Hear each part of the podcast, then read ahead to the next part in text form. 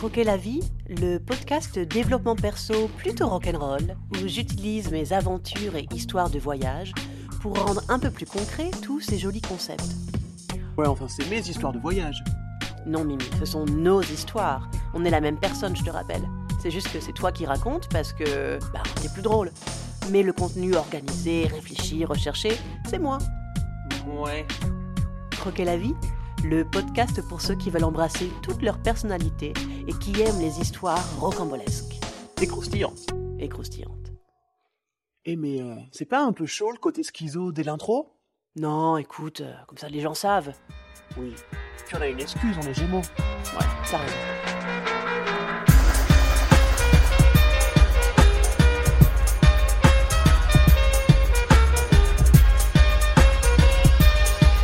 Épisode 15 Ma passion pour le stop.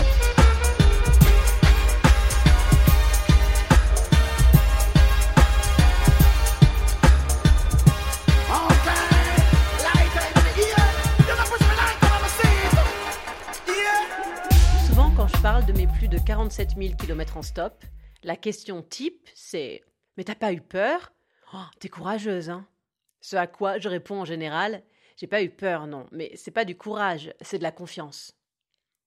Au fil de la discussion, on me demandera sûrement ce qui me plaît tant dans le voyage en stop. Ce à quoi j'ai toujours du mal à répondre parce que ça englobe plein de choses. Mais j'espère que j'arriverai à brosser l'essentiel avec cet épisode. Pour vous mettre dans le bain direct, j'ai décidé de laisser parler Mimi en premier cette fois-ci. Donc c'est parti, The Story de la traversée des États-Unis d'ouest en est, 5000 km en 8 jours sur la route.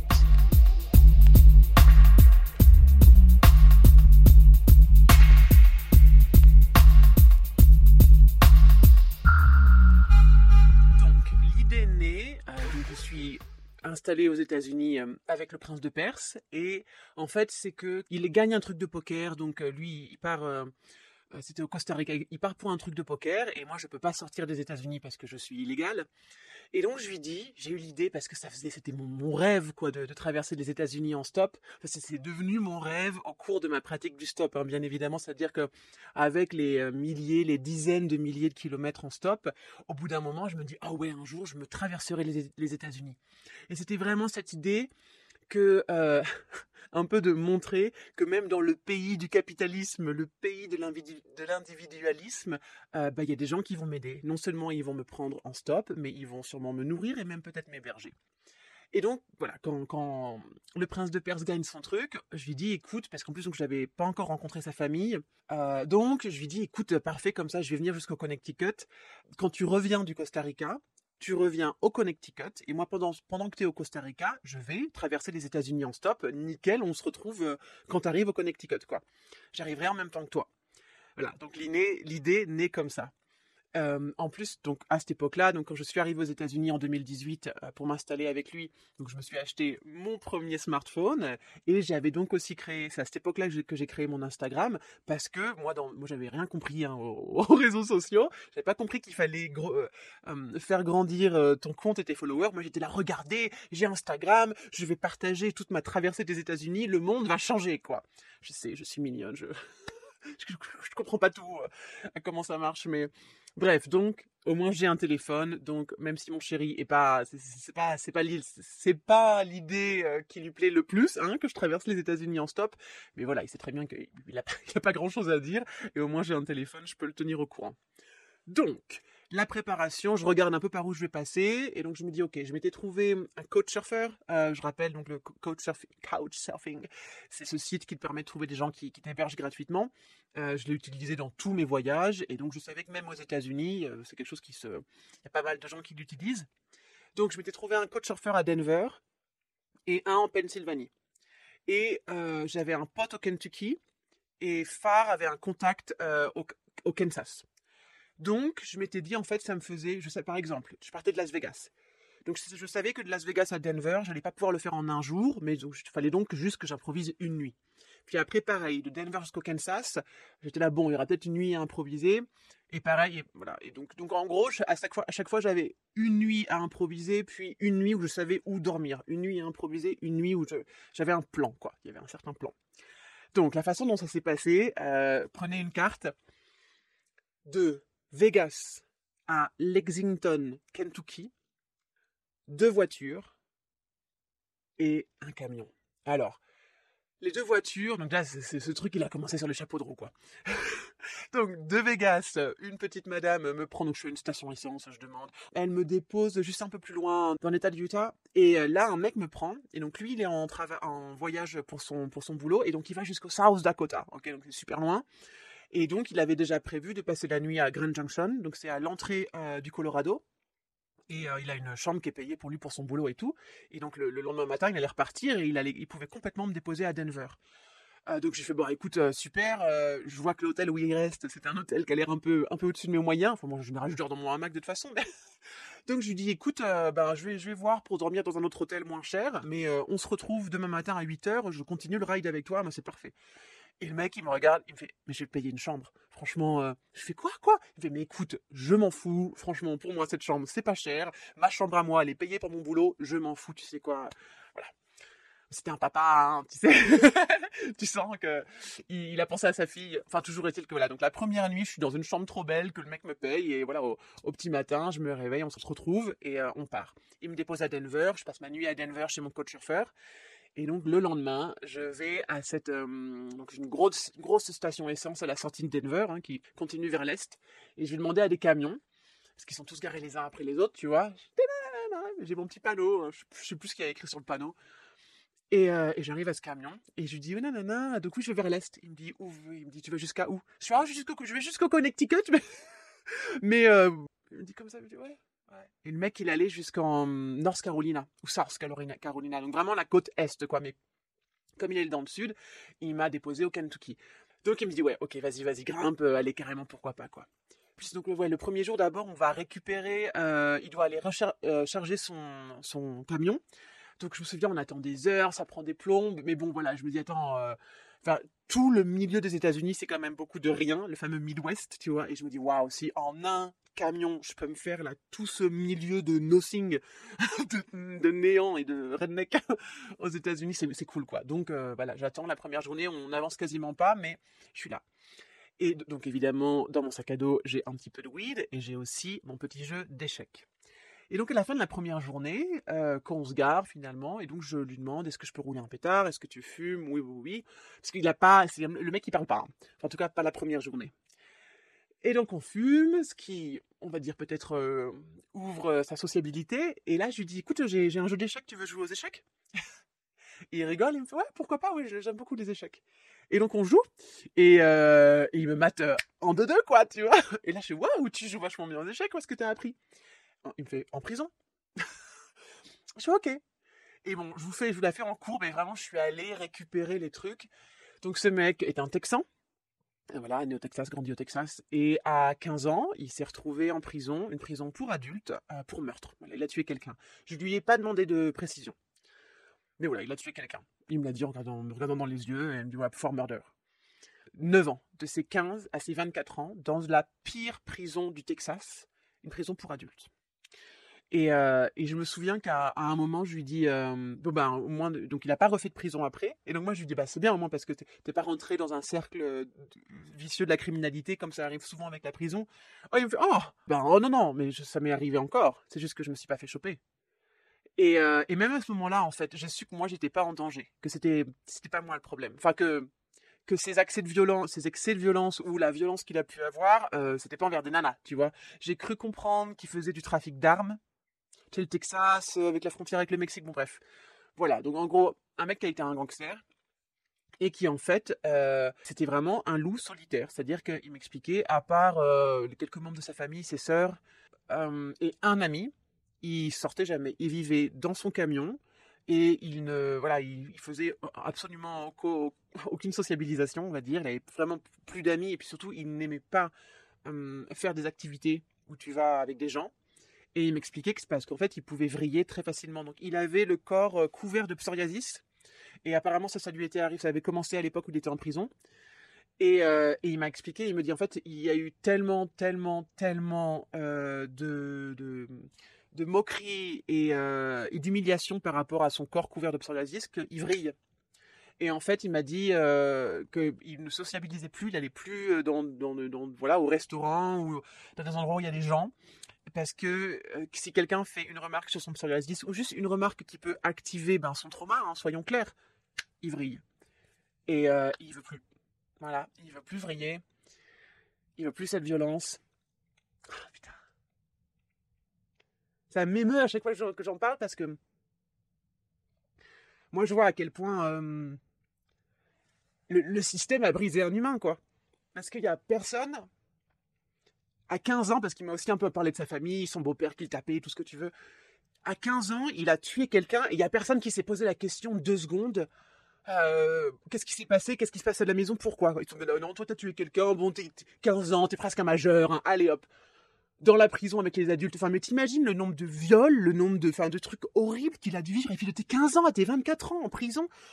Enfin voilà, ce système, il a tué un humain. Il a, il a, c'est pas le seul quoi. Mais là, je l'ai vraiment vu, je l'ai vu en face de moi parce que ce mec, il est pas mauvais quoi. Et donc j'ai, parce que j'ai quand même passé trois jours dans le camion avec lui. J'ai passé deux nuits à dormir. Euh, donc parce que là, voilà, il y a un tout petit lit minuscule pour une personne hein, dans, les, les gros camions. Euh, et donc moi j'étais, j'avais mis mon matelas. Oups, l'émotion. Je sais pas pourquoi j'ai dit matelas. Je parlais de mon sac de couchage évidemment que j'avais donc mis par terre. Euh, et je voulais préciser aussi, parce que j'ai oublié, cette histoire se passe en avril 2018. Euh, entre les deux, entre le siège conducteur et le siège passager. J'avais euh, le, truc de vitesse au milieu, tu vois, à côté de moi, j'étais vraiment en diagonale, quoi, entre, entre là où il y avait le lit et le, siège conducteur, le siège passager.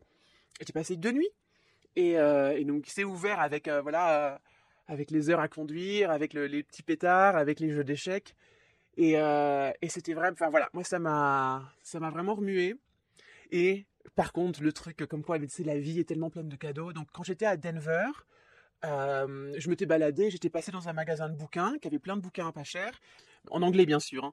Mais bref, donc j'avais acheté Le Petit Prince en anglais et l'autre c'était euh, Voyage au centre de la Terre de Jules Verne. En fait, je les avais achetés pour, pour mon chéri justement. Je me disais, allez, des petites, c'est les, les, les, les classiques français.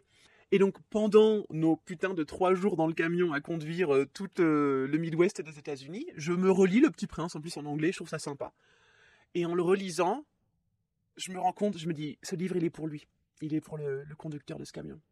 Parce que la conclusion du Petit Prince, c'est quand même, mais c'est, on ne voit pas bien avec les yeux, l'essentiel se voit avec le cœur. Et moi, ce mec, ben mon cœur, il a senti tout de suite qu'en fait que moi j'étais en sécurité, que j'avais pas à m'inquiéter du tout. Euh, et que et que ben oui c'était un meurtrier mais euh, il y, a, plein de raisons qui peuvent amener les gens à tuer d'autres gens et euh, enfin bref toujours est-il que ça veut pas dire que c'est une excuse hein, mais je savais que moi j'étais pas en danger. Je savais que j'avais aucune raison de le juger et de me dire euh, enfin tu vois tu vois ce que je veux dire? J'ai eu que de la compassion. Vraiment. Et, et je pense que c'est pour ça que ça m'émeut toujours autant. Mais voilà et donc, euh, donc oui, c'est ça. Quand, euh, il m'a déposé euh, à Lexington, au Kentucky, je lui ai donné le bouquin. Et je lui ai dit, pardonne-toi. Ça me fait ça à chaque fois que j'en parle, c'est fou, hein.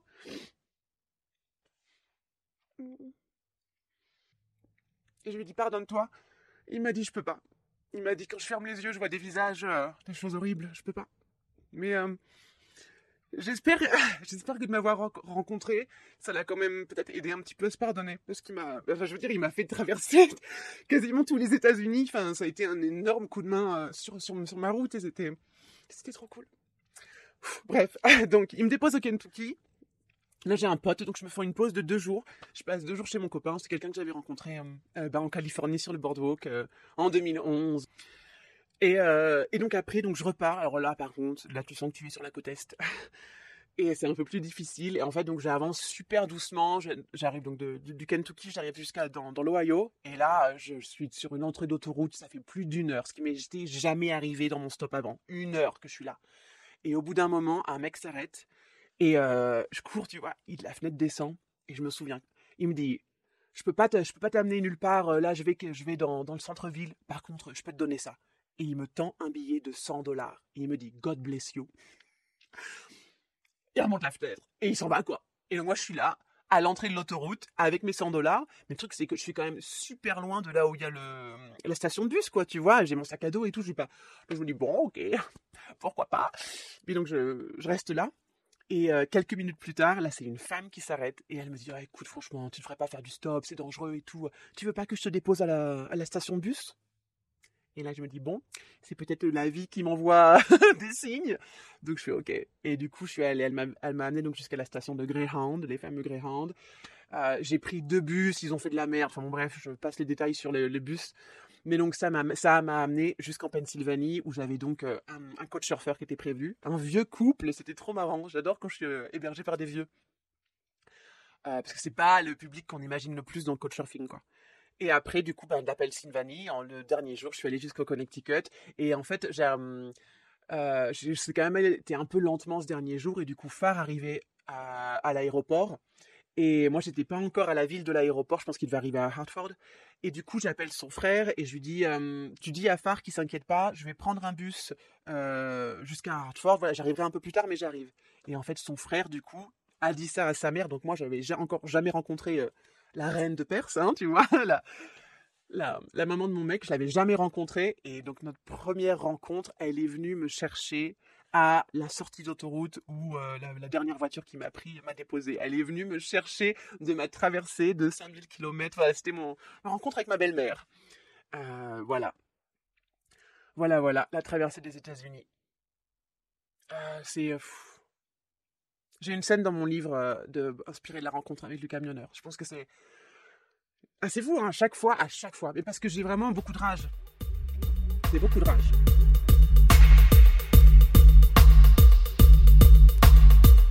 Petit PS par rapport à cette histoire, j'avais donc partagé sur mes stories Instagram ben, tout mon trajet, toute ma traversée, et je les ai gardés. Donc si ça vous intéresse de voir ben, plein de petits moments euh, de cette traversée, les moments galères aussi, les moments où j'attends, euh, c'est dans une de mes stories à la une sur mon profil Croquer la vie podcast. C'est la une qui s'appelle USA en stop, vous pouvez pas vous tromper.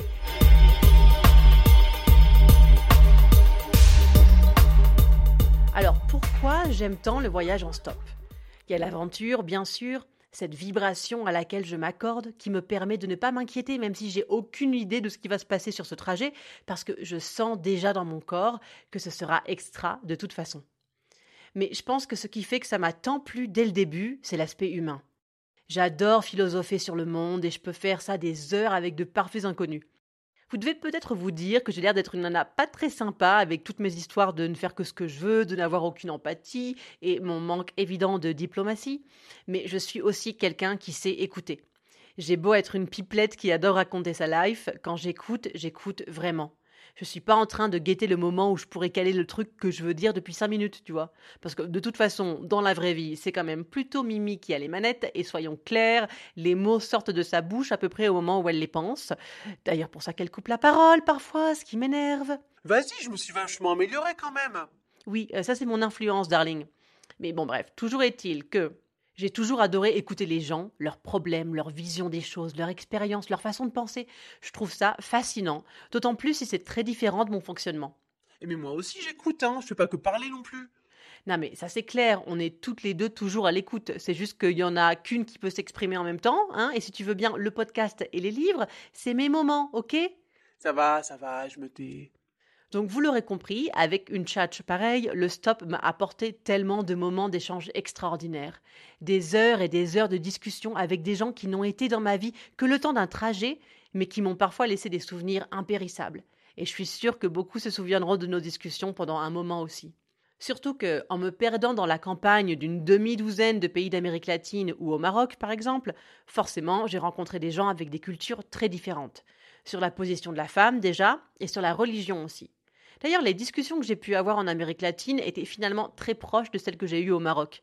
Les premiers sont chrétiens et les seconds musulmans, mais à part ça, les questions sur le statut de la femme et sur mon agnostisme étaient les mêmes.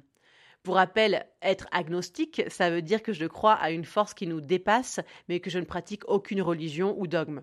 Donc ça les questionnait beaucoup, ça, que je crois en quelque chose, mais pas en Dieu. Ce qui était intéressant aussi, c'est ce que la barrière de la langue a créé. Parce que quand je commence le trip en Amérique latine, j'ai 25 ans et j'ai pas parlé un mot d'espagnol depuis la terminale.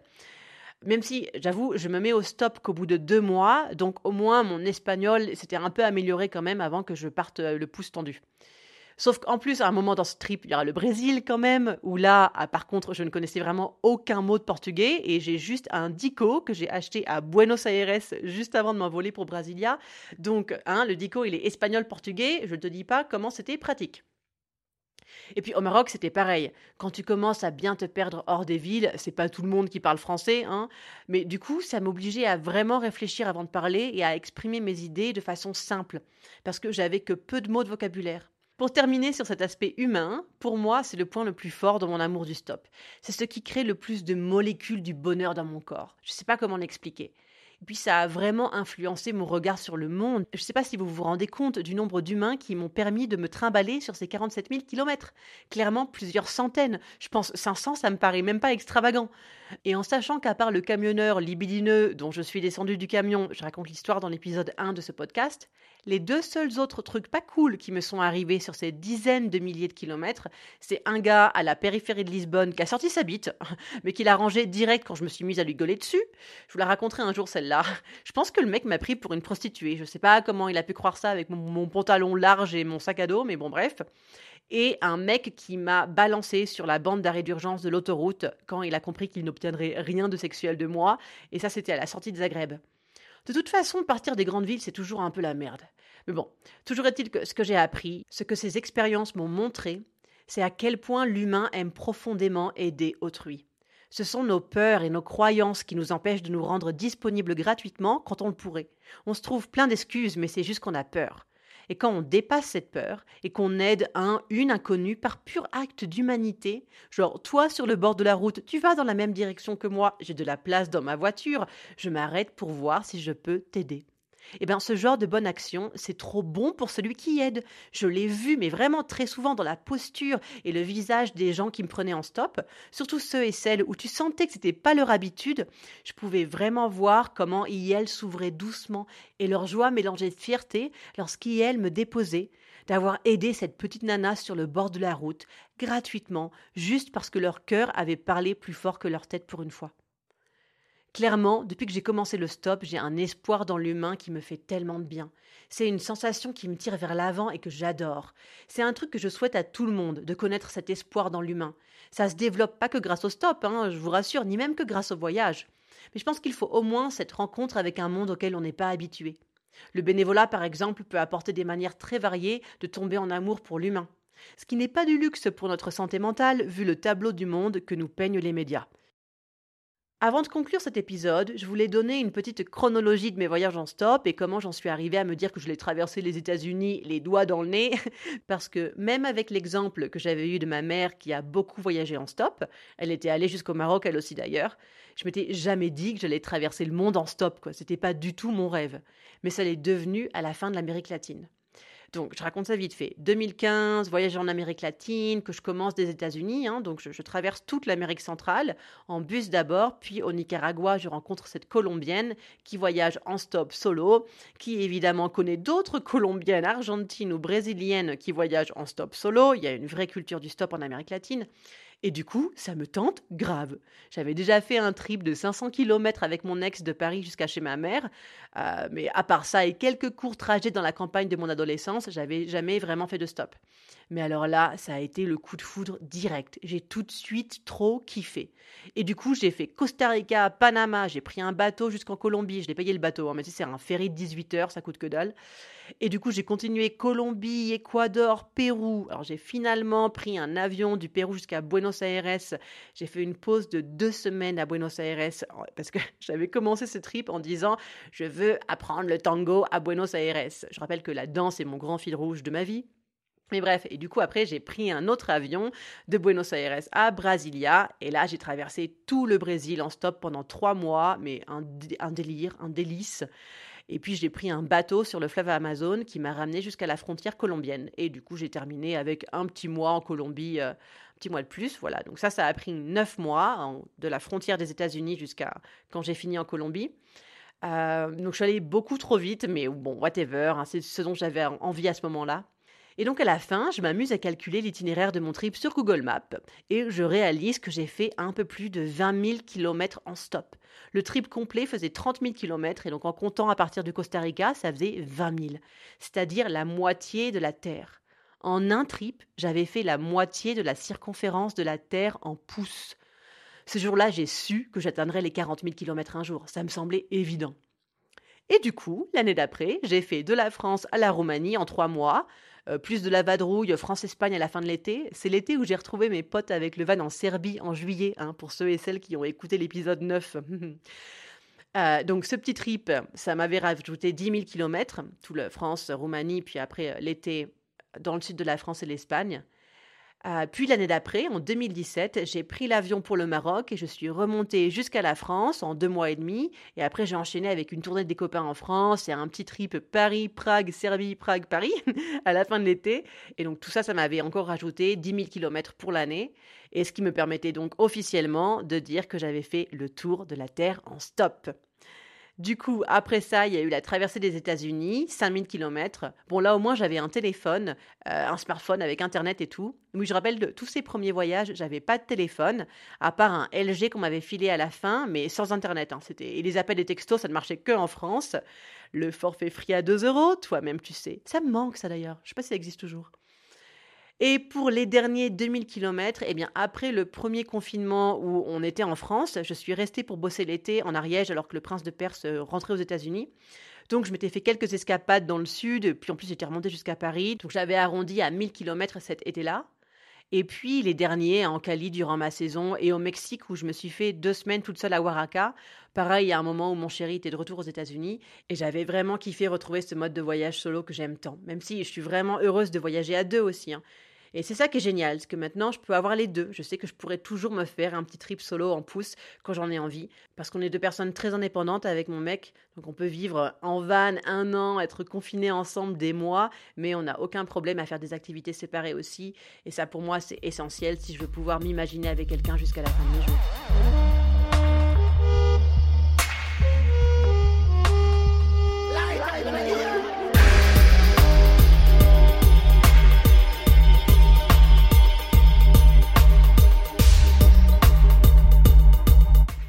Croquer la vie, c'est fini pour aujourd'hui. J'espère que mes histoires de stop t'ont rempli de bonnes vibes et que tes possibles se sont ouverts grand d'un coup. N'oublie pas de t'abonner si ce n'est pas encore fait et de mettre 5 étoiles sur Spotify ou Apple Podcast, ça aide vraiment le podcast à se faire connaître. Si tu rêves d'une vie où tu trouves comment arrêter d'être un people pleaser et ralentir pour enfin t'écouter, je rappelle que je propose des coachings. J'ai développé plein de trucs pour aller se reconnecter à soi et intégrer qu'on est la personne la plus importante de notre vie. Et je sais que j'ai quelque chose à transmettre pour aider les gens à se prioriser. Pour me trouver sur les réseaux, Croquer la vie podcast sur Insta et Croquer la vie sur Facebook. N'hésitez pas à me dire s'il y a des thèmes que vous voulez que j'approfondisse ou si vous avez des questions en particulier. Merci à Louis pour la musique du jingle et à Quickmaster pour la musique de l'épisode. Je vous souhaite un lundi rigolo.